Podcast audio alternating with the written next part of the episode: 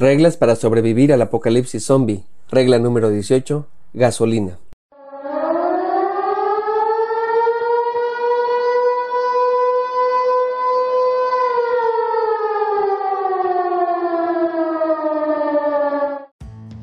En el supuesto caso que hubiera un apocalipsis zombie, saber dónde comprar comida, hacerse de armas o encontrar gasolina es vital para sobrevivir.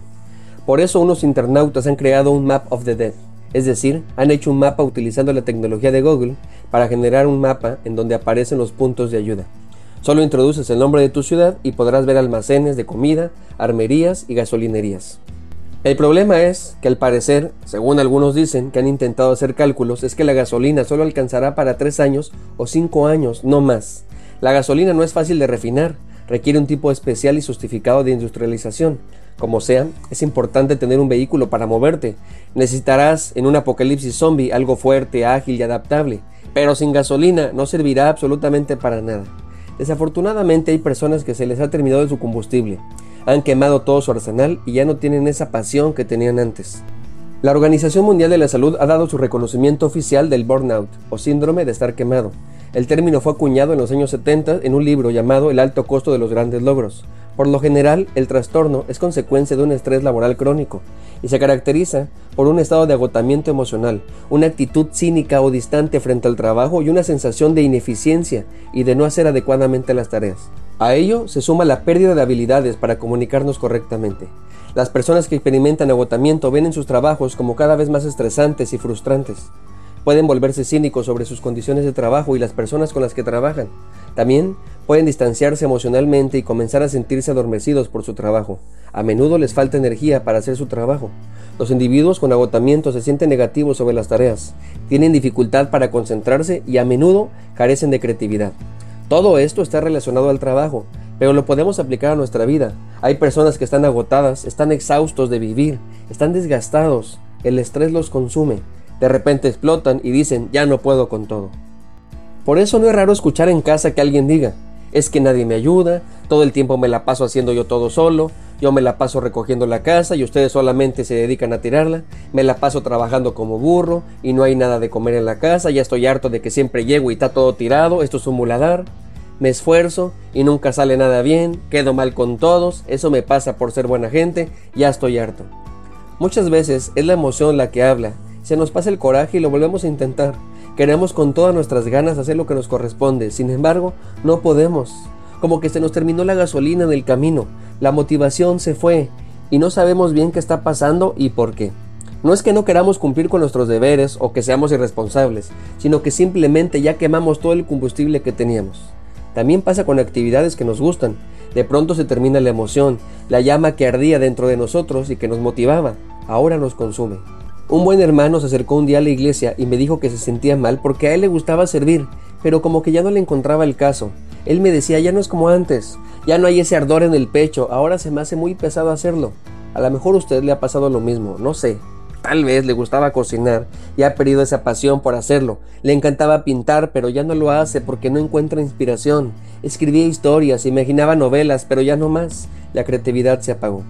En muchas revistas, dirigidas específicamente a un público femenino, dan sugerencias para revivir el fuego en la pareja. Muchos varones preguntan, ¿cómo podemos avivar de nuevo el fuego de la pasión?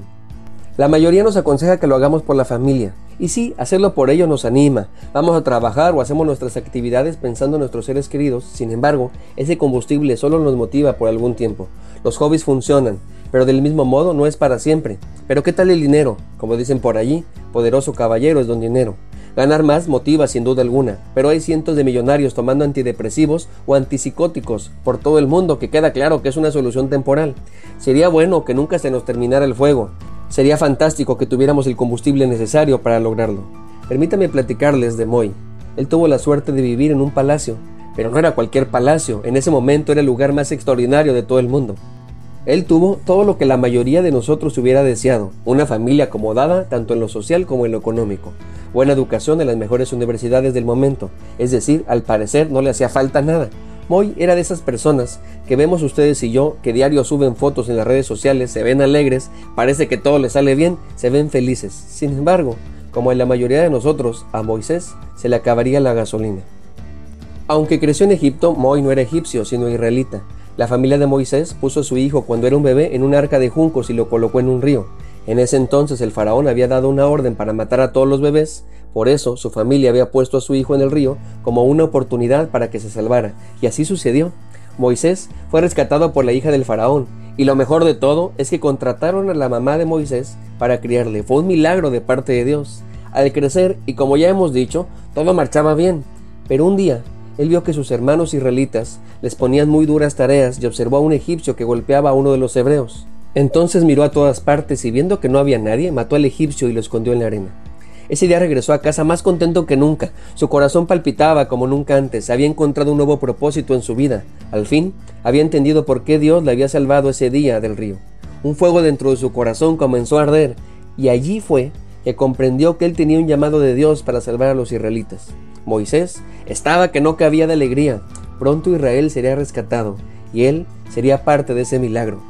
Tal vez usted ha sentido esa emoción cuando encontramos el propósito de nuestra vida, cuando creemos que podemos hacer la diferencia en este mundo, cuando pensamos que podemos rescatar a nuestra familia. Así estaba Moisés muy ilusionado. Seguramente esa noche le dio gracias a Dios por permitirle cumplir su propósito de vida. Al día siguiente salió y vio a dos hebreos que estaban peleando.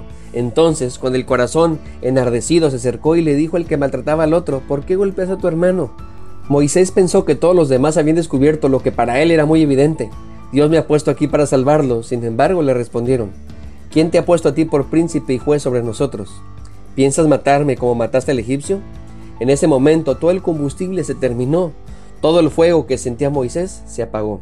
El pueblo hebreo no lo veía como un héroe, lo veía como un villano. No era el Salvador que todo el mundo esperaba, era un asesino. Moisés tuvo miedo. Para rematar, el faraón se enteró de lo que había hecho y mandó a matar a Moisés, así que este huyó y se fue a Madián. Para no hacerles el cuento largo, allí Moisés se casó con una mujer muy linda llamada Séfora, así como la tienda de belleza que está en los centros comerciales, Séfora. Tuvieron un hijo llamado Gerson, que significa forastero, porque Moisés se sentía que no pertenecía allí. Ese fuego, esa llama que sintió en aquella ocasión, ya no estaba encendida. Eso pasa cuando nos quedamos sin combustible. Eso pasa cuando ya no queremos seguir. Nos quedamos a mitad del camino. Sabemos que hay que hacer algo más, que no pertenecemos allí, pero no sabemos qué hacer. No sabemos cómo encender de nuevo la llama. Durante 40 años aproximadamente estuvo Moisés pastoreando ovejas. Allí estuvo, con su llama apagada. Hasta que un día, mientras pastoreaba ovejas en el monte Oreb, él vio una llama que nunca se apagaba. Él estaba acostumbrado a que en el desierto se prendieran las zarzas. Todos sabemos que los incendios forestales naturales son parte del normal funcionamiento de un ecosistema. Pero esa zarza no se apagaba. Era un fuego que no se consumía. Así que por curiosidad Moisés fue a ver de qué trataba. Allí descubrió que ese fuego era Dios. Dios mismo le había vuelto a decir a Moisés su propósito. Sin embargo, Moisés ya estaba muy apagado, así que puso varios pretextos. En pocas palabras, Moisés le dijo a Dios que si Juan Gabriel no había nacido para amar, Moisés no había nacido para salvar al pueblo hebreo. Dios le dijo que esta vez sería diferente, porque esta vez Dios estaría con él. Les mentiría si les dijera que Moisés pronto recuperó la llama, pero con el tiempo una vez más enardecido. Su llama fue acrecentándose día con día. Entre más y más estaba con Dios, su pasión incrementaba. Una vez más, había recuperado el combustible necesario para seguir. Nada podría detener a Moisés, y vaya que tuvo muchas pruebas. Faraón no quiso fácilmente dejar ir a su pueblo, pero Moisés estuvo firme. El mismo pueblo más adelante se opondría a Moisés. Sus hermanos, Aarón y María, se opondrían a su liderazgo. A pesar de todo, el fuego de Moisés jamás se apagaría. El propósito de Moisés de salvar a su pueblo estaba bien. Por eso sintió esa llama. Pero lo que estaba mal era la razón por la cual lo hacía, es decir, el combustible, lo que le motivaba. Moisés no lo estaba haciendo por Dios, estaba siendo motivado por otras causas, no lo sé, tal vez aplausos, la admiración, el ego inflado de sentirse el salvador de todos, o por buena onda, por salvar a sus hermanos. No importa la causa, el chiste es que Moisés no estaba motivado por Dios, y así que cualquier cosa que fuese, se iba a terminar. Y lo peor es que eso iba a terminar con Moisés. Cualquier combustible que no sea Dios, cuando se termina, ese fuego que se encendió, los consumirá a nosotros. Por eso hay padres hartos de sus hijos. Ya no saben dónde dejarlos. Esposos que se quieren separar. Ya no saben cómo encender la llama. Hijos hartos de sus padres porque nunca quieren estar en casa hombres y mujeres que ya no quieren vivir o que están viviendo como zombies. Se les acabó la gasolina.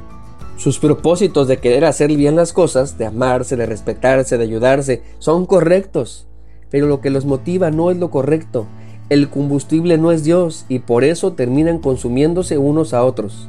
Por esa razón, llenemos nuestra vida de Dios. Que lo que nos mueva sea el Señor.